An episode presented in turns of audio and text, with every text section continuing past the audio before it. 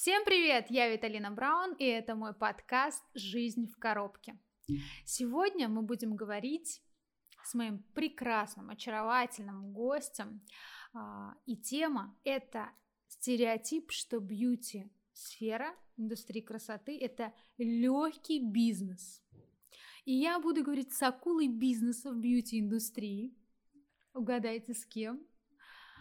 Я о ней в прошлом подкасте уже говорила и упоминала, но это было вскользь.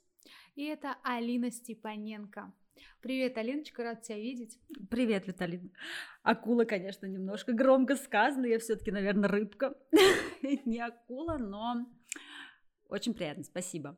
Очень рада здесь находиться. Мне тоже очень приятно. Я сейчас немножко введу в курс дел наших слушателей о том, а, кто такая Алина, как мы с тобой познакомились, немножко такой наш а, превьюшный опыт, да, жизненный. Мы, наверное, с тобой уже лет 9, 10 точно знакомы, как раз таки. может, больше даже. Это с открытия салона тогда, когда вы с Русланом только-только начинали. Да. И я помню, когда я пришла в ваш салон, в твой салон, он такой красивый был на Татарстане, и когда я смотрела на это все, а э, я сейчас так немножко о личном. Сколько между нами разница? Так, мне сейчас, по-моему, 37. 37, 10 лет. Мне получается 27. И в тот момент, когда я зашла, я помню, в той салон, я такая, блин, я тоже так хочу. И я зашла, я офигела, меня Руслан пригласил тогда к вам работать. И я на все это смотрела, думаю, как это клево, все дорого, все такие до мелочи, до деталей, такие красивые ногти. У меня тогда не было денег, и я безумно хотела сделать у тебя ногти, но думала, сейчас я посмотрела на мои ногти и такая подумала о том, что моя работа на твоих руках. И я была в восторге от а, того, что ты делаешь, при том настолько это изящ, изя, изящно, красиво и фигурно, те картины, которые ты пишешь на ногтях, это просто превосходно. Но еще при том, что в женщине сохраняется вот эта вот мудрость э, ведения бизнеса, я тогда вообще не понимала, как такое может быть э, возможным. Но в нашей, получается, в нашем с тобой знакомстве потом дорожки немножко разошлись, и я видела, как растет сам салон, как вы открываете второй, потом переезжаете полностью на новую точку, потом открывается магазин, как вы вместе растете, у тебя появляются дети, я все стороны наблюдала, и вот прекрасный год, 2020, да, по-моему, или 19 я начала ходить к тебе? Девятнадцатый. Девятнадцатый. Да. Я уже смогла позволить себе твои ногти у себя на руках. Я безумно этому рада. Я хожу каждые две недели, и мне это безумно устраивает. И я не могу каждый раз, вот я показываю всем ногти, это как искусство произведения. Это прям вышка всего. Но еще, так же, как я начала свое дело, для меня очень э, сегодня важен опыт с тобой разобрать, как э, Почему говорю акула? Потому что 9 лет салона успешного ты прошла огонь, воду, ад, а, рай, все вместе просто. И тебе есть чем поделиться. И есть такой у людей склонный стереотип, что а, что там, салон для себя открою и буду получать деньги с него. И вот я хочу, чтобы мы сегодня эту тему с тобой расширили, объяснили, а, рассказали, поделились опытом и научили людей смотреть гораздо шире, чем это есть вот просто красивая обложка. Через что нам приходится проходить сквозь терни, да, и чтобы создавать эту красивую картинку. Да, конечно. Вот и между прочим, Алина прекрасный преподаватель, педагог, она вырастила очень много а, маникюристов, в том числе и наш предыдущий гость. Потом расскажешь, как он к тебе попал. Вот. А, и много ли, кстати, таких мужчин сегодня? А насколько это актуально? Потому что этот стереотип еще не до конца развеян, что это не мужская профессия. И сколько можно вообще зарабатывать. И, конечно же, по-любому тебе говорили в Инстаграме, а, родители, конечно, купили бизнес, муж подарил, все куплено на чужие Дом, в котором деньги. вы живете, он не ваш. Да, да, да. Вы, наверное, с родителями живете, или он там еще чей-нибудь, или вы его арендуете, и машины в кредите, и вообще, а, как бы вы живете не за свой счет. Такое, конечно, бывает. Ну, конечно же, никто не знает просто, сколько мы работаем. 24 на 7, с утра до вечера. Ну, Виталин, ты знаешь, что это такое, что это за бизнес. Ой, да, я тебя прекрасно понимаю. Ну и как раз а, у меня вот как обывателя просто со стороны, мне интересно, как ты все-таки пришла за свою практику 16 лет к открытию бизнеса, потому что это довольно-таки сегодня а, ну, сложный момент для девушки открыть а, собственный бизнес. Тогда, по-моему, вы еще с Русланом не были женаты, знакомы? Нет, мы а, сейчас уже расскажу. Были. Да, начиналось это, а, когда я училась на третьем курсе. Вообще начну с того, что у меня родители самые обычные рабочие, даже без высшего образования, которые всю жизнь торговали на рынке, там э, обычные люди, скажем так. Когда я училась в институте на третьем курсе, как бы я заканчивала МВДшный институт, э, очень как бы многие мои сокурсники были детьми всяких чиновников, круто одевались, там в Суварплазе или в каких-то там классных магазинах, мне, естественно, хотелось тоже. И э, уже в те времена мама мне говорила, ну, как бы, если ты хочешь так же, то надо работать, надо зарабатывать. Как бы у нас нет возможности также там где-то чего-то, какие-то взяточки взять и тебе, э, скажем так, купить там джинсы, кофточки, кроссовки и все такое. И как бы, когда были какие-то там сессии, я торговала на рынке у мамы, подрабатывала в то время, когда мои там подружки отдыхали, мне надо было заработать себе на какие-то там красивые вещи. Так, ближайший рынок, по-моему, вьетнамский. Был вьетнамский, да, вьетнамский рынок. На вьетнамском рынке там зимой в минус 20, а это рынок тогда еще был Открытый. холодный такой же, как на улице, что на улице минус 20, что на рынке самом минус 20. То есть через все это прошла, и на самом деле мне не стыдно об этом сказать. А, это я к тому, что с самого детства родители меня приучили к труду чему я сейчас пытаюсь своих детей научить. На самом деле это не так легко. Но как бы с тех времен все это началось. И получилось так, что только-только начали появляться какие-то там ногти нарощенные, акриловые, гелевые всякие различные. Чисто случайно наша соседка нарастила себе какие-то ногти, и мы у нее спросили, кто тебе такие классные ногти сделал. В итоге на следующий день к нам приходит девочка домой, наращивает мне и маме ногти. По тем временам, я не помню, это какой 2006-2007 год, это стоило 700 рублей – Курс доллара тогда был 6, 6 рублей. Нормально. Да, то есть, ну, как бы не дешево и недорого, нормально они стоили. Это были обычные ногти гелевые, наклеенные на типсах, там, грубо говоря, час работы, полтора. Я помню эти а... типсы, прости, пожалуйста, перебивая тебя, что мы в колледже эти типсы клеили на обычный клей, спиливали их и красили лаком, потому что не было денег, и какие 700 рублей. Вот, но это было примерно то же самое, то есть типсы наклеили, запилили, чуть-чуть мазнули блесток, там много мазать нельзя было, потому что большой расход, типа там две с половиной блесточки намазали, сверху гелем перекрыли, ну как бы я была счастлива, довольна, наверное, за всю мою память это все-таки самые красивые ногти, которые у меня когда-либо были. Я не могла спать, я делала ими вот так вот, просто как вот конфеточки, они мне такие прям перед глазами, как какие-то леденцы. Я просто прям вот, не знаю, целовала и ходила их, и несла свои ногти эти прям перед собой постоянно ну, недели две-три прошло, нужно было делать коррекцию, ну, и как бы коррекция стоила снова 700 рублей, а как бы, ну, денег мама сказала, ну, не знаю, там ты сама давай как-нибудь откуда-нибудь организуй. Тут, чтобы скрыть все эти отросшие моменты, я начала обычными лаками рисовать на ногтях. А в детстве, еще когда училась там во втором, в третьем, четвертом классе, я закончила художественную школу, самую обычную, то есть рисовать я любила. И если кто-то помнит, были такие лаки с длинными кисточками. Я начала ими рисовать какими-то иголочками, там что-то вообще, в общем, ночами не спать, заниматься украшением своих ногтей. Мама все это увидела и говорит, что-то как-то, что-то ты нездорово дышишь на свои ногти. Эм, может, ты займешься ногтями, ну, так же, как эта девочка, будешь также по домам ходить, ногти делать всем. Я говорю, ну, классная идея, прикольная. Ну, мама у меня предприниматель всю жизнь, пожизненно. Папа мечтал, конечно же, чтобы я стала милиционером еще тогда, да, то есть полиции не было, была милиция. Я училась э, в Казанском юридическом институте МВД на милиционера.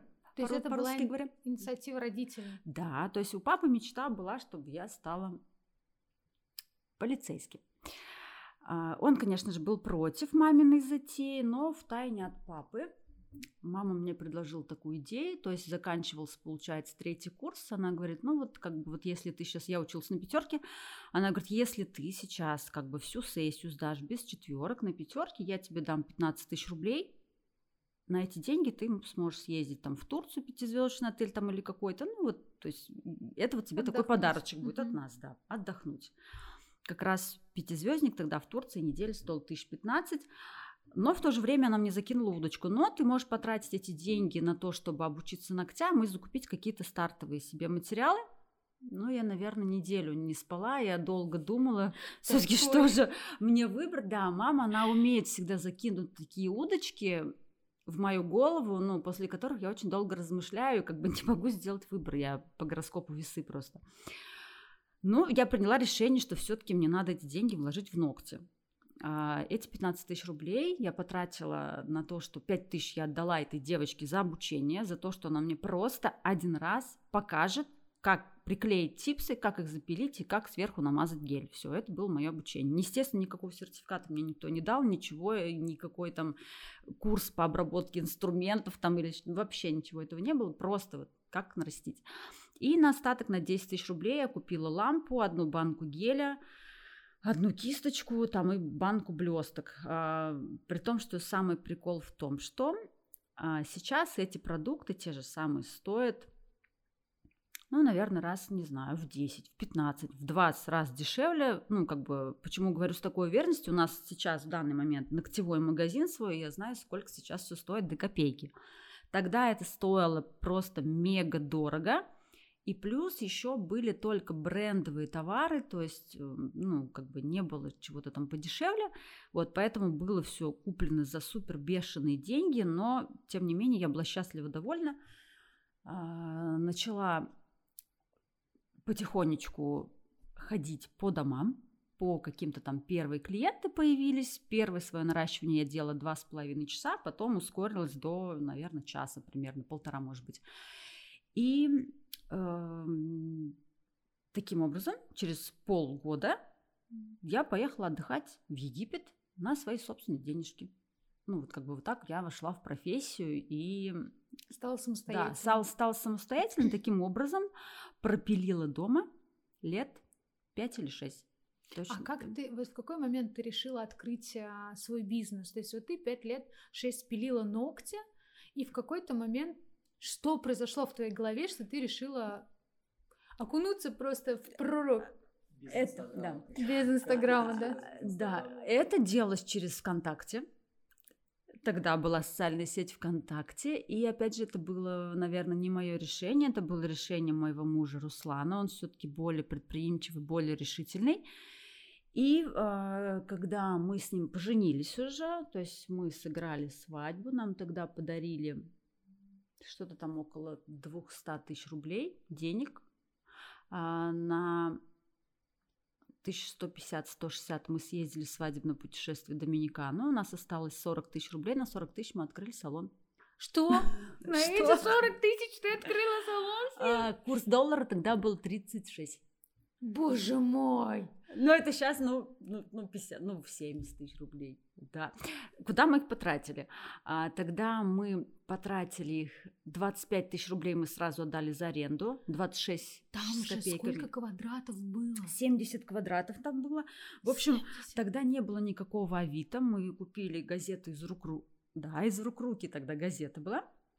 Там мы нашли объявление, что на Галяскар Камала, где-то там у черта на куличках, где-то далеко-далеко во дворах сдается какое-то помещение. Ну, вот я говорю, тогда не было опыта, конечно же. А, я не могу сказать, что было просмотрено очень большое количество помещений. Нет, вот как-то а вот на оно... что ты ориентировалась? Да вообще ни на что. Я не знаю вообще, на что ориентировалась. На О, сердце свое. Да, давай Нет, мы ориентировались на то, чтобы было тепло, светло, более-менее как бы, чтобы было чистенько чтобы маш... я ориентировалась на то, чтобы было куда припарковать машину. Потому что для меня это, как для женщины, было важно. А мебель? Вот там мебель, интерьер, там же много чего было, аксессуаров а, Вот это мы все купили со временем. То есть, когда мы только открыли, мы купили, вернее, мы заказали стол маникюрный один и шкаф для одежды. Вот. У нас не было два месяца ресепшена. Мгм. У нас не было ничего, то есть э, парикмахерские кресла, мойка, все вот эти вот моменты, это все было куплено уже потом в процессе на первые деньги, заработанные из салона.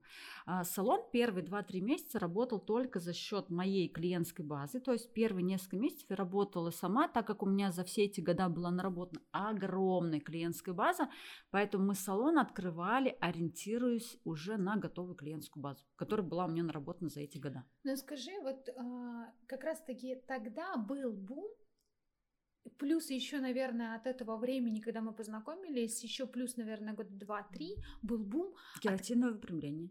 Или Да, это клево, я сейчас все про Ага. бизнес.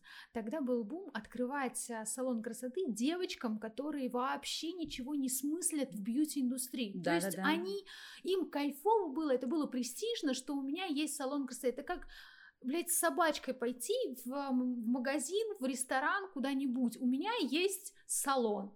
А, а зачем он тебе тогда? Ну, я могу голову помыть там, да, или просто сказать об этом. Нет, у нас таких целей вообще не было, потому что за все время работы салона, я не знаю, могу сосчитать по пальцам, сколько раз я в своем салоне помыла голову там или что-то там сделала, какие-то услуги. То есть мы открывали, чтобы заработать, чтобы работать, пахать, наверное, вот так вот. Ага, а вот тогда у меня следующий вопрос. Для того, чтобы заработать, ну, я так первое понимаю, что несколько месяцев вы работали для того, чтобы вообще салон а, на ноги встал Да. благодаря твоим клиентам, потому что я, я помню свой салон, когда тоже открывала, это было так, ты ставишь кресло, а, инструменты твои, зеркало, но это для меня, а у тебя это столик и все для маникюра, и ты, грубо говоря, вот на этой точке а, в тот квадрат, в котором ты помещаешься, на нем и зарабатываешь. И потом, благодаря этим же деньгам, ты обустраиваешь да, все, другие остальное. места, да. И непосредственно а, это как кредит, но только у себя же ты берешь на время для своей мечты, потому что Да, цель основная дальше. А когда пошел вот реально заработок салона, когда ты чувствовала этот момент, что была ли вообще вот такая такой момент, когда ты почувствовала, что я могу не работать и салон а, работает без меня? Было ли такое? Нет? Наверное, я удивлю, но такого не было, мне кажется, ни одного дня, чтобы... А, То есть сейчас, когда мы подойдем к моменту продажи салона, почему мы этим перегорели и почему мы все-таки год назад его продали, наверное, все эти 9 лет я не могла просто осознать, что я не могу расслабиться, я не могу вообще отпустить себя куда-то в какое-то свободное плавание. То есть а, ни одного дня ты не был в каком-то таком состоянии, что у тебя все хорошо, бизнес ла- налажен, и он работает без тебя.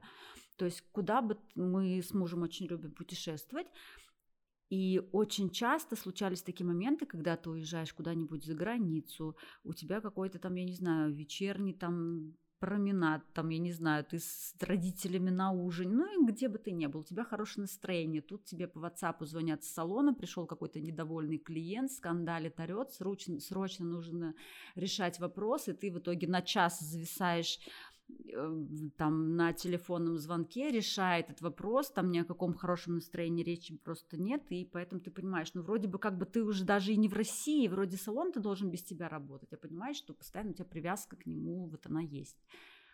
А, Поэтому, ну, как бы он всегда с тобой. всегда с тобой. Не все так просто, понимаете? Только открыл салон, и он сам по себе работает, как чайский настроен. Нет, М, нифига. нет. Смотри, ну получается, салон сегодня, он существует только благодаря действующему мастеру, который является лицом данного предприятия и на которого идут наши клиенты. То есть мы давно уже в бьюти-индустрии ушли от того, что салон — это то место, где ты приходишь и сразу же тебе а, и ногти, и волосы, и глаза, и брови, и массаж все в одном месте сделали. Ну, это на самом деле сейчас большая редкость. Это если только какой-то бренд, там, ну, я не знаю, где-то, может быть, в Москве или в Питере какие-то такие вот сетевые салоны, там, типа там, персона, если я не ошибаюсь, они же не только на парикмахерстве, по-моему, да, ориентируются. Ну, то есть у Но них там- же полный цикл. Да, но там, как а, я знаю, это отдельные кабинеты. То есть это огромное предприятие, где отдельные кабинеты со своими а, локальными мастерами, и там вот своя mm атмосфера есть. Да, У то есть сейчас салон красоты это все-таки, да, ты правильно говоришь, обязательно должен быть ориентирован на личном бренде. Вот, кстати, когда у нас был наш салон, я вот этот момент особо не понимала. Когда мне все начинали говорить, то есть когда уже начинался Инстаграм, вот, то есть активно развивался, я тогда в большей степени развивала свой личный бренд, но никак не связывала его почему-то с салоном. То есть, ну, мне казалось, что салон сам должен развиваться, и то есть, ну, я, я просто руководитель, я просто там как-то вот, ну, до меня долго не доходило, что я там активно должна быть. И Сейчас, наверное, да, без личного бренда салон это не салон, но это какое-то другое имя должно быть. Но для меня даже королевская кошка это ассоциация только с тобой. Но ты там и есть лицо. Я именно говорю о том, что а, неважно, как будет салон называться, а, манера, персона, Зара, Манго, там, я не знаю, всегда стоит один человек, а, за которым все это большое предприятие. И в этом случае а, как бы стоишь ты. Но помимо еще, вот что самое удивительное в нашей бьюти-индустрии, что помимо того, что мы как лицо должны вести свои услуги и продавать их своему клиенту, мы также еще обязаны заниматься продвижением, бухгалтерией, пиаром. И вот а, как сплочением в коллектива, сплочением решением каких-то сплетней да. в женском коллективе. Вот, вот такой же у нас еще момент. Еще, мне кажется, в мужском коллективе на самом деле иногда может быть проще работать, ну, опять же, спорный вопрос, конечно, но вот эти вот всякие терки, всякие какие-то там женские сопли, они есть, и их всегда надо расхлебывать. Давай, максимальный, э, начали о персонале, мне это нравится, э, максимальное количество персонала, которое у тебя было. Это включая мастеров, администраторов э, по рекламе там. Ну, по рекламе прям не скажу, но, наверное, человек 10-12. 10-12. Да, не могу сказать, что очень угу. много. Какие самые интересные патовые ситуации были у тебя, как у руководителя твоего персонала? Так. Ну, это исходя... Вот у меня была ситуация такая, когда просто мастер отказался принимать клиента. Вот она бы встала и, и мне говорит, я не буду. А, ну все, поняла. Но такие ситуации, как бы э, у нас была ситуация, что к нам ходили постоянные две клиентки на маникюр. Кстати, эта ситуация Я была с Викой, А-а-а, которая наша твоя, общая знакомая. наша общая знакомая. То есть у нас была мастер-девочка, которой было там 17-18 лет, но она была очень таким толковым мастером, я ее сама с нуля всему обучила. И ходили к нам две клиентки, такие вот там приезжающие на Мерседесе, мама с дочкой – маме лет 50, соответственно, дочери лет 30, но они такие все нафуфыренные, расфуфыренные, их муж там где-то сидел, какой-то вор законе или чего. Ну, в общем, жены какого-то бандита, в общем, все с огромным причиндалом на голове. Ну, то есть они, естественно, были такие очень своеобразные, и вот в один из дней они записываются на маникюр к Вике, при том, что у нас были расположены так столы, ну, то есть два стола маникюрных стояли рядышком, и мы как бы ну, одновременно, получается, работаем. У меня свой клиент мой постоянный, у Вики сидит вот эта вот мамаша, которая в 50-60 лет позволяла себе с большим декольте постоянно приходить с каким-то начесом на голове, в короткой юбке, тут три ряда там золотых браслетов, ну, такая вся интересная женщина. И, в общем, она такая делала какие-то безобразные длинные ногти какой-то дурацкой формы. Я сейчас на свои посмотрела, длинные безобразные. Нет, это не про то. Это, это вообще про другое. Ну просто. Ты мне покажешь фотографии потом. Мы их не фотографировали, слава богу. Ну вот. В общем, прелюдии после. И она постоянно так придиралась, что-то там вот вы мне не так постоянно пилите, что-то не так делаете. И как бы, ну, я всегда за то, что клиент всегда прав, всегда как бы быть вот эту вот расстояние, скажем так, выдерживать, никогда не грубить, не хамить. Всегда лучше промолчать и, соответственно, своих сотрудников к тому же самому обучала. И в итоге случается такая ситуация, что Вика молчит, молчит, молчит, это клиент на нее давит, давит, давит, давит. В итоге в один момент Вика начинает не плакать, а рыдать. И продолжает пилить, и рыдает сама. Ну, то есть на тот момент ей не хватило, как бы, может быть, да, вот э, там смелости встать, там, да, и уйти. Потом я уже понимаю, что ситуация вообще выходит из-под контроля. Это как бы клиентка не понимает, что она уже палку перегнула настолько, что мастер сидит, плачет, прям, ну, рыдает. В итоге я встаю, беру Вику за руку, я говорю, Вика, пошли, а она не может успокоиться, она встает. Ну, то есть это она не так, очень что... ранимая. Она блин. очень ранимая, при том, что на тот момент, если не ошибаюсь, она была уже на первых месяцах беременности, ну вот что-то вот еще такое в этот момент, да, у нее присутствовал. В общем, я ее вывожу, я ее начинаю успокаивать. И я понимаю, что она не просто, просто там решила всплакнуть от обиды. Иногда у меня такое бывает, я- ну, как бы это нормально. Она просто очень сильно плачет, громко там. И, и я понимаю, что я, я тогда не понимала, что делать. И как бы и к этому клиенту я не могу сейчас сесть и допилить ее, потому что у меня свой постоянный клиент сидит дорогой, да, которого я не могу там как-то э, перенести или еще что-то. И в итоге мы Вику в итоге всем салоном там минут 15 успокаивали, она доделала, все как бы собралась, мы ее там чаем, кофе отпоили. Ну, естественно, этих клиентов мы больше не записывали. Просто вот вот Сами отказали им? или- сами они пытались потом как бы записывать, просто мы их перестали записывать. Блин, у меня была тоже такая клиентка. Я воспоминания эти, господи. Притом, эта женщина, она начальник министерства, я не помню, где это министерство, около речного порта находится, кто-то, может быть, э, знает, но, в общем, неважно, министерство. А, Начальник отдела какого-то, женщина, сама по себе очень приятная, но, блин, а, у нас у всех бывает такой период, когда мы поднимаем цены, топовые мастера, и если клиентам это неудобно, то они идут к нашим мастерам помладше. Соответственно, у нас тоже такой возник момент. Я открываю салон уже выше, тогда еще э, среднего класса. Но цена у меня выра- вырастает. Клиентка, значит, приходит, говорит, я хочу к вам ходить, притом она ходит, ну, каждый месяц. Я ей оглашаю стоимость, ее стоимость не устраивает. Я говорю, в следующий раз тогда придете вот к моим мастерам. При этом она делала очень хитро, блин. Она так манипулировала. Она говорит, да-да, я запишусь к вашим девочкам. Записывается, блядь, к девочкам.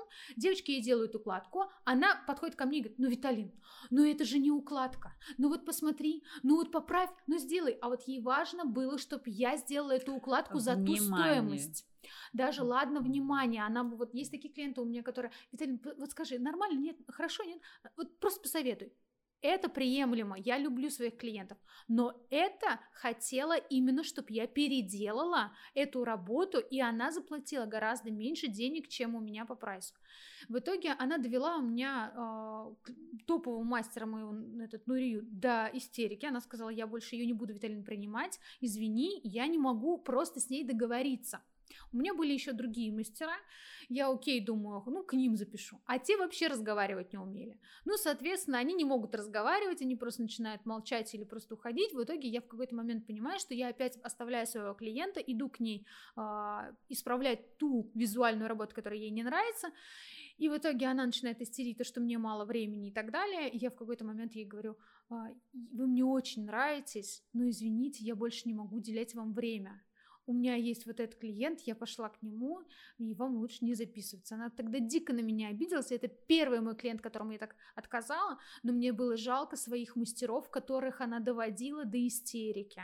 К сожалению, нам, как предпринимателям и лицам, которые ведут э, старшие да, салоны, приходится брать на себя ответственность за клиентов, которым мы передаем нашим мастерам, и при том не только за клиентов, но еще и за своих мастеров, потому что от нас зависит э, их эмоциональное содержание, как они потом будут работать с этими клиентами. Потому что если мы будем их там а, за такие моменты ругать, винить, то, что ты не можешь справиться условно, да, с ней обвинять, а, или там найди выход, не знаю, там, да, она плохая, но ты найди, мне главное деньги. Если мы будем только из ресурса денег рассматривать это все, мне кажется, мы всех мастеров потеряли.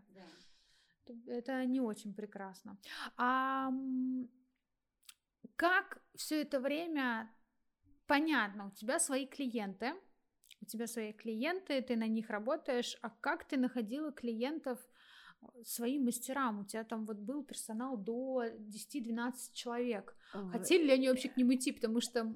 Ну, когда мы только открывали, мы ориентировались на такой момент, что вот придут мои клиенты там на маникюр, на ногти, они будут еще записываться на педикюр, у нас потом появились ресницы, потом как бы мы нашли парикмахеров. Первое время парикмахерам сложно было найти клиентов, и я прекрасно помню, когда мы только открыли салон красоты, через месяц я забеременела, то есть к 9 месяцам, я помню, с большим животом мы ходили по подъездам, по ближайшим всем домам с Русланом, с мужем, раскидывали визитки в том, что э, с какой-то там скидкой или что-то там на стрижке, на окрашивание, ну я не помню. В общем, надо было забить зал для парикмахеров. Тогда не было никакого Инстаграм, ничего подобного, был только ВКонтакте. Ну, как бы с ВКонтакте тоже мы там какую-то рекламу, хотя нет, тогда рекламы даже не было, там просто вот да, выкладывали, просто, да, какие-то да, акции. И Группы. тогда мы очень активно еще давали рекламу «Выбирай» журнал раньше был. Mm-hmm. Вот, «Выбирай» у нас выходила реклама каждые две недели. То есть вот в месяц он два раза выходил, и два раза мы там размещались. А тут тогда у нас был ну, неплохой поток клиентов, и, наверное, вот как бы вот основную часть клиентов мы, наверное, набрали оттуда. Потом еще размещались в Биглион, был такой. Я не знаю, сейчас он вообще жив или нет. То есть, ну, вот я правильно понимаю, вы не нанимали кого-то дополнительно, вы сами своими ресурсами проводили вот эти рекламные акции, какие-то варианты, которые помогали развиваться вашему салону и вашим мастерам. А мастера были в этот момент благодарны или они тоже расценивали типа, типа вы должны. Вот сейчас а, сегодня мы сталкиваемся с тем, что мастера приходят в салон, устраиваются и говорят, да, вы, вы должны предоставить мне клиентскую базу. Блять, какую кто тебе, блин, должен? у тебя руки есть, у тебя голова есть, ты должен своими ручками наработать тебе клиентов. Я помню, мой наставник Альбина Курбанова, я вас снова вспоминаю с уважением, а, надеюсь, вы послушаете мой подкаст. А, и она мне говорила то, что тебе нужно насидеть клиентов, насидеть клиентов, но раньше я помню, там парикмахерские а, были на первом этаже, окна открыты, написана вывеска парикмахерская, заходи, а, стрижка по 150 рублей, но я сидела тогда на третьем этаже в вип-салоне, никто тебя там, блин, не найдет. И да. она мне говорит, сиди, жди клиентов. И я такая думаю, и кто ко мне здесь придет? И откуда я вас здесь найду на, на третьем этаже? И где ты не можешь попасть в дверь, блядь, только через звонок? И то есть тогда я своих первых клиентов увидела через э, купон Биглион, вы тоже э, пользовались да. этим, этой рекламной акцией, стрижка моя стоила там э, 330 рублей, с нее я получала примерно 50, 58 рублей, 50 Ну, короче, я мало очень получала, у меня в год, у меня в месяц выходило там полторы тысячи рублей, я как сейчас помню, я тогда с вами перестала работать, работала там, но это был первый мой успех просто. Тогда я даже краску себе не купила. А, ну, тогда как-то так получилось, что парикмахеры, которых мы нашли, они были как-то еще, не знаю, с не такими большими требованиями, потому что у них у самих был не очень большой опыт. Mm-hmm. То есть им тоже нужно было набить руку, и они понимают, ну вот, возможно, нам повезло, конечно, с ними тогда.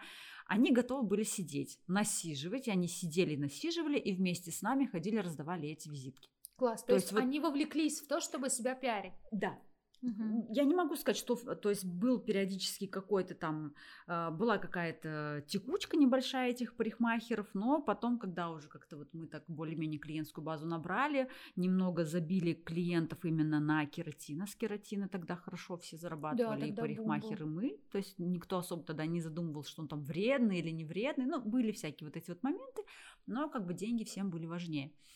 Вот, и как-то вот ну, потихонечку парикмахерский зал за год мы раскачали. А у тебя вот э, при наборе сотрудников, вот именно в маникюре, когда ты выбираешь, да, к себе, или там даже в парикмахерской деятельности, э, какой стереотип больше работал? Э, возьму с нуля, обучу сама или возьму с опытом, но у него будут клиенты? На что тебе важно было смотреть в этот момент?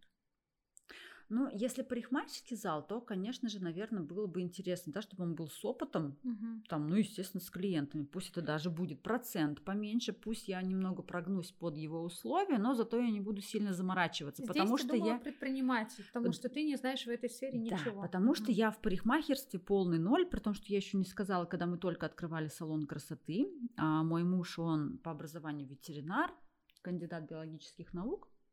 Но как бы когда мы салон красоты открывали, я говорю, мы будем с тобой салон красоты открывать только тогда, если ты пойдешь обучишься на парикмахера. То есть он пошел, закончил какие-то там курсы. Я помню, там мы познакомились. Да, да, сколько-то там месяцев, я не знаю, какие-то самые, какие-то там дешевские есть, где элементарным вещам там ну, научили, там, как стричь, как красить, что с чем смешивать. Ну, потому что для меня было важно. Я говорю, ну, наймем сотрудников. Начнут они нас как-то вот, ну, обманывать, обворовывать. Мы даже не поймем, что, где, как, и мы не сможем с ними на, скажем так, профессиональном языке разговаривать, потому что ну, я не понимаю ничего в парикмахерстве. Я все знаю в ногтях, и как-то вот, ну, для, по парикмахерам все равно было важно, чтобы человек сам разбирался и сам как-то организовал уже свой процесс работы. В маникюре, конечно же, немножко по-другому. Я была готова взять с нуля, как я вот Вику, да, взяла, mm-hmm. она пришла к нам вообще администратором, но потом, чисто случайно, как-то будучи администратором, там не было мастера, она говорит, а давайте я сама возьму, я маленько пилить умею. Если что, вы мне там скажите, что где лежит, я сейчас попробую. Я говорю, ну давай, попробуй. А потом выяснилось, что и неплохо пилит. И просто вот я ее уже прям чуть ли не на клиентах обучила, поднатаскала, и как бы она у нас, в принципе, хорошо тогда работала. Ну и как бы в декрет она То уже от нас ушла. Э, этот стереотип, он тоже работает, что мне близка твоя идея именно а, того, что в бьюти-индустрии нужно заходить, будучи уже имея опыт а, той или иной профессии. Я вообще прям считаю это прям вот главным моментом. Я считаю, что невозможно зайти в бьюти, ну, если ты не разбираешься хоть в чем-то. Можно зайти только тогда, если ты прям предприниматель, ну, я не знаю, там, счет, Аяс. прям счет, да, да, там, да. Или, или Портнягин, или еще Но при этом, даже если у тебя мозги классно не работают, ты а, име, умеешь ими двигать, то тебе нужен человек, которым ты будешь управлять в, этом, да. в этой бьюти-индустрии. Потому что вот так вот жить, жизнь бьюти-индустрии, это не совсем цифры. Цифры в том числе, но работает больше руками и через человека, то есть Конечно. к человеку. То есть на, наша задача сегодня, чтобы каждый из слушателей понял, что бьюти-индустрия это миф о только прекрасной работе. Да, так и есть. Это красивая работа, творческая, духовная, где мы наполняемся, получаем удовольствие. Но если ты заходишь в эту индустрию как в бизнес-процесс, ты просто можешь сказать «до свидания» своему личному времени, потому что твое личное время – это твой бизнес. По-другому я назвать не могу. Это и еще я тобой восхищаюсь и постоянно привожу в пример вашу семью. И каждый раз, вот недавно подруге говорила, я говорю, слушай, я говорю, мне нужен муж, продюсер. Потому что я говорю по-другому в этой ну, сфере очень сложно, потому что либо, либо я не построю сегодня там отношения и ближе к своему возрасту, там, да, уже 40 годам начну думать о семье, либо я вместе с мужем пойду по этой ступени. Я знаю в Казани нескольких людей, сейчас не буду говорить о, по именам, пиарить потом, если что. Вот. А, но ты самая первая со своей семьей, с Русланом, очень уважаю, потому что вы построили а, действительно бизнес а, вместе с самого начала рука об руку, продвинули 9 лет, а, ушли в новое направление, при этом двое прекрасных детей, умненьких, дом построили есть отдыхать, я просто смотрю и думаю, вот для девушки вот это счастье, притом муж понимает прекрасно, что жена работает постоянно и не пилит ее, жрать приготовь, ты что, ничего не сделала и так далее, и вот это угнетенное состояние женщины, что она не цветок, который распускается, а там, где мужчина полностью создал все условия для своей женщины, я в том подкасте женщину восхваляла, сегодня мужчину восхваляю. Руслан, тебе от любви большой, вот прям поклон низкий. Он создал все условия для того, чтобы ты занималась любимым делом, семьей, и ему самому, вот я на него смотрю, ему самому по кайфу смотреть, как ты это все делаешь. Когда я смотрю, я думаю, охуенно, ну просто. Это круто. Вот реально. Спасибо, а вот, Виталий, очень, Вы еще очень похожи, приятно. как брат-сестра. Я не знаю, у вас там ничего не намешано? Нет, вроде. Ну, слушай, я могу долго говорить, потому что, ну, реально я восхищаюсь этим. А мне вот все-таки еще интересно, почему все-таки вы закрыли салон. Потому что я вот сейчас тоже продвигаю свой салон, и у меня не было, конечно, пока на сегодняшний день момента а, о закрытии. Я все думаю о продвижении и понимаю с каждым разом, как это сложно, и когда их больше сотрудников становится. Но у меня есть большой большая разница между вами, то, что я не включала разные направления. То есть у меня только волосы. Я в какой-то момент пыталась э, договориться с ногтевиками, но я поняла, что нахуй надо, я не буду этим заниматься. Вот это совершенно правильное решение, Виталина. Как бы вот я не могу сказать, что это было с нашей стороны ошибкой там или как бы это было неправильно, но тебя это очень сильно разбрасывает, когда ты уходишь в разные направления. То есть ты не можешь сконцентрироваться на чем-то одном. Мало того, то есть нас вот было двое, у нас было с Русланом всегда разделение, он отвечает за парикмахеров, и там косметолог у нас еще был на аренде. Я всегда отвечала за массаж и ногти. То есть, если бы я еще залезла в парикмахеры, ну, как бы, я не знаю, чем бы это закончилось. Ну, то есть, это получается не там, не сям, и нигде то особо ничего нормально не сделал. Вот. Плюс параллельно мы еще обучение как бы развивали. И поэтому как бы то, что ты не лезешь куда-то в разные направления, а ведешь только парикмахерство, это, это правильно, и не нужно даже рассматривать другие варианты. А второй момент, как бы, наверное, скажу это в виде какого-то совета, может быть, да, а, я на тебя тоже как бы равняюсь. Очень приятно мне за тобой наблюдать и вообще ставлю тебя постоянно в пример как человек, из простой семьи, без всякого какого-то там пинка большого от родителей, очень многого добился. Вот не поверишь, буквально вчера или позавчера буквально мы с родителями, с мамой сидели, опять про тебя разговаривали, думаю, какая Виталина молодец. Ты делаешь все правильно э, и очень скажем так, по-современному развиваешь свой бизнес, постоянно внедряешь какие-то там каких-то посторонних людей, специалистов. Мы этого не делали. Ну, я не знаю, как бы, возможно, там дом строили, детей рожали, там в декрет ходили, еще что-то. Ну, как-то не было времени заниматься салоном должным образом. Возможно, если на тот момент я не была бы мамой, или, может быть, ну, я не знаю, как бы по каким причинам, возможно, бы салон на сегодняшний день бы еще и существовал, ну, как бы, и мы бы им там руководили, если бы мы правильно занимались его развитием. То есть мы его развитием толком, можно сказать, не занимались, поэтому мы сейчас ушли немножко в другое направление. Мы сейчас ушли в направление преподава... Э, то есть мы развиваем школу маникюра, и для нас это более интересно, более интересно в денежном варианте и более интересно в эмоциональном плане. То есть мы тратим меньше энергии на недовольных клиентов, на постоянно вот этот персонал, который нужно держать в тонусе, в позитивном каком-то настрое. То есть сейчас у меня там минимальный персонал, два администратора и мы с мужем, как бы, а, ну еще один мастер – и все, и нам этого достаточно. И как бы зарабатываем мы те же самые деньги, только дома теперь я провожу временем, но намного больше, как бы, ну и больше зарабатываю все-таки. Ну и как-то поспокойнее стала себя ощущать просто даже в душе, в сердце, немножко себя женщина ощутила. В субботу-воскресенье бываю дома даже. Раньше такого не было. То есть закрытие салона больше повлияло еще то, что эмоциональный фон все-таки истаскивает за счет того, то, что клиенты э, занимают много времени, как не только времени, а еще и эмоциональные ресурсы. Выжимая... Наверное, это главный вот прям вот момент, эмоциональный фон. Ну, просто я сама не знаю, может быть, там гороскоп у меня какой-то там не такой, там, или характер. Но я сама по себе человек очень мягкий, то есть я всегда была пряником, Руслан это кнут. То есть даже у нас, например, в салоне были такие ситуации, когда я сижу, пилю, я слышу там на ресепшене косячит что-то, не администратор как-то не так разговаривает, я не могу с психу выйти и сказать, ты что тут там овца, что-то не так говоришь, ну, как бы это косяки были очень серьезные.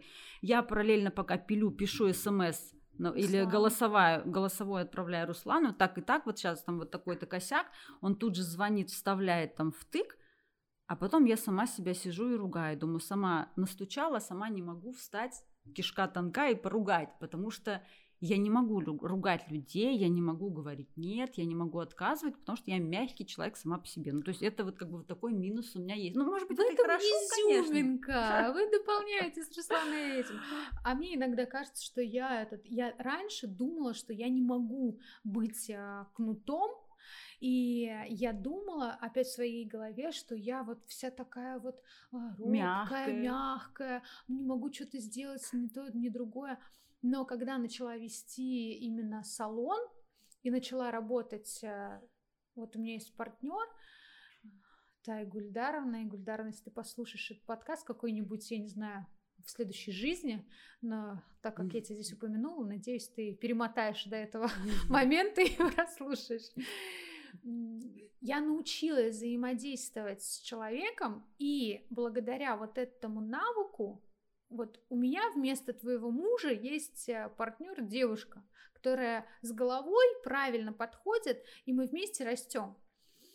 Вот, и благодаря этому фидбэку я поняла, что я умею и где-то наругать, и где-то похвалить, переключиться могу, но это, это мне далось э, реально годами, за сколько я уже пятый год веду этот, этот бизнес – блин, реально со временем учишься, но я смогла. Сейчас, да, я тоже уже как бы этому научилась. Я сейчас могу и как бы сказать мягко, но, естественно, никаких там ни криков, ну, ты, ничего. Ты так говоришь, это мило. Я когда сижу на ногтях, и какой-то вот, а она что-то там спрашивает, думаю, я бы уже рявкнул на свою, ну быстро, а ты такая спокойно выдыхаешь, и говоришь так медленно, томненько. Она еще что-то тебя спрашивает, такая, ну ты иди вот. И она такая тебя понимает и идет. И думаю, господи, откуда столько терпения? Я бы уже давно леща дала. Но, девочки, я любя, вы знаете, что я с большой э, любовью для того, чтобы вы только выросли. Ну, куда без этого? Я про выгорание очень хотела спросить. А, да, да, да. лет занимаетесь этим делом. Закрытие салона не было крайним следствием выгорания? Именно не от процесса работы маникюра, а от функционирования салона, так скажем. Ну, наверное, причиной продажи как раз и было стопроцентное выгорание. Вот выгорание а, какого-то эмоционального состояния. Ну, на самом-то деле там было несколько таких вот прям вот ситуаций, когда уже все, я приняла окончательное решение, что мы продаем салон, а, принимала его целый год. Ну, то есть Вот, в течение года я компасировала мозги Руслану, все продаем, я все не могу. Он говорит, все, давай подаю объявление. Я говорю, нет, нет, ты что, я пошутила. И так целый год. И уже в августе, в сентябре месяце в очередной раз очередной мастер а, ушел, слив клиентскую базу, обзвонив всех моих клиентов, сказав, что я здесь. Жесть. Это мы проходили очень много раз и с парикмахерами, и с маникюристами. То есть я за весь свой опыт вырастила очень много маникюристов, которые на сегодняшний день а, не стесняюсь даже здороваются со мной в магазине, улыбаются, даже спрашивают, как у меня дела, как ни в чем не бывало, как будто я ничего не знаю, и как бы, ну, ладно, бог им судья. И в очередной раз как бы мастер опять ушел, не вышел там на работу, все клиенты мне отписались, смотри, как твой мастер тут на какие нам рассылки присылает, что она сейчас вот там работает, со скидкой приходит. Ну вот, в общем, все как обычно. И все, я поняла, что как бы все, я не могу, я переживаю каждый раз, я ночами не сплю, я потом, ну просто вот разбитый человек. Плюс параллельно я веду курсы, я обучаю мастеров, и, соответственно, я эмоционально просто выгораю, не могу потом выложиться на 100% на обучениях, на курсах, Но уже Только, да, только из-за того, что какой-то там мастеришка опять вынес мне все мозги. Вот и все, мы потом уже принимаем решение, говорю, все, Руслан, я больше не могу, будь что будет, я говорю, дом у нас с тобой уже построен, дети более-менее на ногах, две машины есть, я говорю, даже если мы, продав салон, там очень сильно потеряем в деньгах, ну как бы, ну ладно, ничего страшного, дом нам достраивать не надо, никаких ипотек у нас на тот момент уже не было, то есть рисковать прям очень сильно, а, как бы, ну вроде не было, и тут потихонечку онлайн уже заходил, то есть у нас уже какие-то онлайн-курсы были записаны, и вроде бы тут уже и ма- магазины потихонечку пытались раскачивать. И как-то вот, наверное, тогда... Сейчас уже спасибо этому очередному мастеру, который так нехорошо с нами поступил, потому что после ее такого нехорошего поступка прям было принято последнее решение, что мы салон красоты продаем. Ну, я все-таки называю это эмоциональным выгоранием. Нет. Кстати, я вспомнила такую ситуацию, вот ты, Виталий, спрашивал, там в опыте, да, в нашем а, какая-то нестандартная ситуация с мастерами, с клиентами. Я вспомнила ситуацию, а, как у нас было заведено уголовное дело – как мы судились, как мы вызывали милицию, откатывали пальчики, э, криминалисты приезжали. То есть я сама, будучи как бы заканчивая уголовное право, там я никогда не подумала бы, что мне придется там обращаться к своим сокурсникам, что у меня там в бизнесе что-то такое произойдет. В общем, была ситуация, у нас была администратор, ей было тогда 18 лет, 17-18, молоденькая, прелестная девочка, одуванчик. Тогда, когда у вас денег тащили? Да, да, да, да. Mm-hmm. Блондиночка такая прелестная, которая прям сю-сю-сю такая вся вообще классная, отличная. Вообще как бы, ну, не придраться. Все делает, все выполняет, запись ведет, все окей. И тогда у нас еще не было как бы особо никакого учета по подарочным сертификатам. Ну, то есть сколько продалось, столько продалось вечером, вот как бы сколько денег дали, столько дали. Тогда же вот на карту оплаты угу. особо не было. То есть это только все начиналось, в основном была наличка. И я сейчас уже точно не помню, что-то какой-то у нее был косяк. Что-то она там не так сделала. И у нас там периодически были собрания. И мы на собрании решаем приняли решение, что мы ее там уволим или что-то поругаем. Ну, в общем, какой-то такой не совсем хороший разговор состоялся. После этого, после окончания собрания, у нас в салоне еще были камеры везде. Она поняла, что... А, ее оштрафовали за что-то, вот. Ее оштрафовали. В итоге она решает уйти, говорит, ладно, все, я у вас работать больше не буду, и из сейфа вытаскивает деньги. То есть у администратора всегда был доступ к сейфу, сейф у нас закрывался просто на обычный ключ, ключ лежал всегда в каком-то там тайном месте, и то есть, например, если мы вечером выручку не забираем, это сейчас как бы по карте, да, все, раньше была наличка, прям, прям наличка.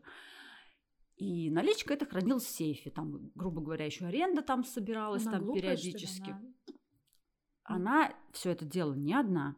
То есть она попросила там массажистку, ты вот типа здесь стой, и там немножко меня прикрывай, типа вот как бы, чтобы камера особо напрямую не снимала, как я тут деньги вытаскиваю. Ну, в общем, как бы девочка встала, но встала немножко не под удачным ракурсом, и все в итоге было видно, как она из сейфа вытаскивает деньги. Вытащила она тогда то ли 7, то ли 8 тысяч рублей, сейчас уже не помню. Но как бы для возбуждения уголовного дела там все нормально прокатывает. Я тогда 6500, по-моему, было как mm-hmm. бы вот нормой, да, чтобы завели уголовное дело. Ну, как бы к вечеру, когда уже собрание закончилось, там смену надо закрывать или что-то, я не помню, мы выясняем, что денег в сейфе нет, а, открываем камеры, перематываем на дневное собрание, окончание собрания. После собрания она, получается, вытаскивает деньги, все это видно. Меня тогда просто вообще просто на куски всю трясет. Я вообще не понимаю, что происходит. Какая-то 18-летняя сопля тут решила нас обвести, обокрасть. Мы вызываем милицию. Приезжает наряд милиции со своим волшебным чемоданчиком. Достают там эти порошочки, кисточки, там все вот эти дела. Все, да, пальцы откатывают, снимают с этого сейфа. В общем, возбудили уголовное дело. Ее поймали? Она а, дала и... деньги? Там был долгий процесс, на следующий день звонит там, как бы, ну, а, мы еще, значит, ей говорим, Ли, там, дорогая, уважаемая, мы на камере посмотрели, все тут как бы, да, произошло, то есть ты лучше по-хорошему давай вот денежки принеси, и все, и мы забудем, и mm-hmm. не будем ссориться. Ну, то есть мы всегда как бы пытаемся по-хорошему вопрос решить. В итоге она Руслану говорит, а пошел-ка ты на три буковки. Серьезно? Серьезно ну, как бы мы немножко в шоке, но молодежь, ладно, думаю, может, не соображает. На утро, ну, как бы я через свои там связи милицейские одногруппникам звоню, я говорю, так и так, пробейте, пожалуйста, прописку родителей, все. В итоге выясняется потом, что у нее уже там три привода было на тот момент, что она до этого работала в банке, ее тоже уволили по той же самой причине, что до этого у нее был привод, она там где-то в центро обувь, там какие-то тапки выносила, ну, то есть вот какие-то моменты уже были, мы просто мы об этом не знали. В общем, через день или через два мы встречаемся с ее мамой. Мама приходит к нам в салон, кидается в колени. Татарочка приятная такая Мама женщина. Да, мама там со слезами, там со всеми, там, пожалуйста, там, э, в- ну, как бы у у моей там доченьки уже и так там три судимости или прив, ну, я не помню, там судимости у нее были или приводы или что. В общем, мы и говорим. А, при том, что вопрос-то стоял не только в 7 тысячах рублей, а мы выяснили, что там подарочных сертификатов продано на энное количество денег на неизвестное. И как бы, ну, только она Денег? сама знает, насколько она их там напродавала. А мы тогда активно продавали подарочные сертификаты на СПА-процедуры. То есть тогда мы уже запустили СПА, и СПА у нас очень хорошо. Вот массаж, там антицеллюлитные программы, курсами мы сразу не одну процедуру, а 10 продавали. Там 10 тысяч, 15 тысяч сертификаты были. И то есть она их там активно продавала. И сколько там как бы она должна была, мы даже не могли назвать сумму точную. То ли это 100 тысяч, то ли 200, то ли там сколько, непонятно. Прекрасно Да. сидеть на должности администратора и обошлять деньги просто. Поэтому у себя в салоне я веду жесткий учет, который каждый день контролирует Айгуль Ильдаровна. Я тебя обожаю. Вот, сейчас вот как бы это ты все делаешь правильно, а тогда у нас не было еще тогда опыта, мозгов, и время, может, было другое. Доверяли всем. В итоге я никогда не забуду этот момент. Это был суд. Это прям было заседание. Прям там обвиняемый, встаньте. Там все такое. То есть как вот я училась все пять лет, вот то есть я прям это все прошла. Для меня, конечно, это... Для нее, я не знаю, должно быть шоком, но шок был для меня лично. Что все это было вот так. В итоге потом дело было... Я сейчас не помню уже, как там, что закончилось. То есть было слушание, то ли одно, то ли два. А, какую-то часть денег они отдали, все, мы это закрыли, ну, как бы судимость или что-то у нее, я думаю, у нее там в, ста- в ее, как говорится, карте все это осталось. Сейчас она уже родила, с- как бы с семьей, все у нее в порядке. Но для меня, я помню, после вот милиции тогда из салона все уехало, пальчики откатали, мы приехали домой, там под утро уже, у меня глаза по 5 рублей, и я понимаю, что я уже как бы сутки не спала, и я не могу спать, потому что у меня просто разрыв шаблонов в моей голове. Я даже не, вообще не понимаю, как дальше жить. В этот момент не хотелось закрыть салон? Конечно, хотелось. Ну, вернее, не то, что я... Я не могу сейчас даже вспомнить, хотелось мне это закрыть или нет, потому что это был буквально первый или второй год работы. После этого, конечно, после этой ситуации а, мне казалось, что я уже вообще прожженная собака, что я вообще прошла огонь, и воду и медные трубы. Но на самом-то деле так. Все остальные ситуации, они были уже, наверное, мизерными. Ну, по сравнению с той, я постоянно вспоминаю эту ситуацию, насколько сильно я тогда переживала.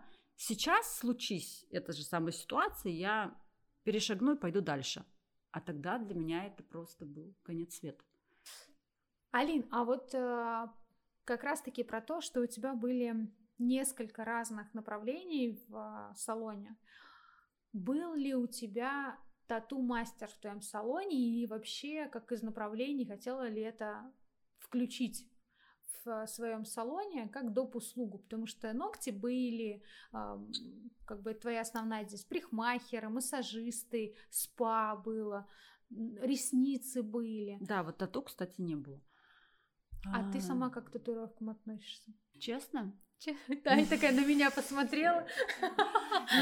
Нет, нет, я не скажу отвратительно, так как я сама а, с художественным, скажем так, взглядом на жизнь, а, я отношусь к ним, я не могу назвать это слово плохо, несерьезно или как-то для меня это не постоянно. То есть я на себе никогда это не сделаю, потому что тот или иной рисунок мне надоест. Ага. Вот если бы были татуировки там, я не знаю, на месяц, на два, на три, то есть сегодня мне нравится одно, через год мне это вообще просто выносит, мне это бесит, мне надо что-то другое. Ну, как бы, я, у меня такой мозг. Вот по этой причине и татуировщика не было, и на мне нет. Ну, как бы вот такая... А у Руслана есть? Нет. Нет, тоже нет. Блин, если бы у него был, я бы сама там стирала. Надоело бы через пару лет. А если твои дети захотят? Ну, наверное, это их решение будет. Ну, как бы, я Класс. вообще, ну, как бы, отнош... Сейчас, как правильно сказать? А, Стараюсь быть современным родителем и не совершать ошибки, там, не знаю, родителей нашего поколения, когда они решают там за нас что-то в жизни, говорят, вот ты будь вот этим, а не вот этим. Просто когда я хотела поступать в КГСУ, на художника там или на, куда, на дизайнера, на архитектора. Папа сказал, что художником что ли будешь? Нет, иди на милиционера учись. Ну, на милиционера я выучилась, как бы красный диплом. А все равно положила художник. на полочку, а все равно художник. Поэтому я надеюсь, что я не буду делать таких ошибок и в жизни своих родителей, э, в жизни своих детей таких как бы решений не буду принимать. Пусть они сами решают. Окей, круто, мне нравится. Я еще, блин, обожаю таких а, людей осознанных, поэтому, наверное, они меня окружают, поэтому они со мной рядом. И на этой прекрасной ноте я хочу закончить сегодняш... сегодняшние стереотипы. Я надеюсь, наш сегодняшний часовой подкаст был приятен для ваших ушей. И хочу поблагодарить тебя, Алин, за это уделенное время. Я узнала много интересного, а, и еще нам будет о чем поговорить на ногтях через неделю. Мы каждую неделю с тобой встречаемся, уже ритуал. И это был подкаст «Жизнь в коробке». С вами Виталина Браун. Каждую неделю новый выпуск с новым гостем и интересные темы.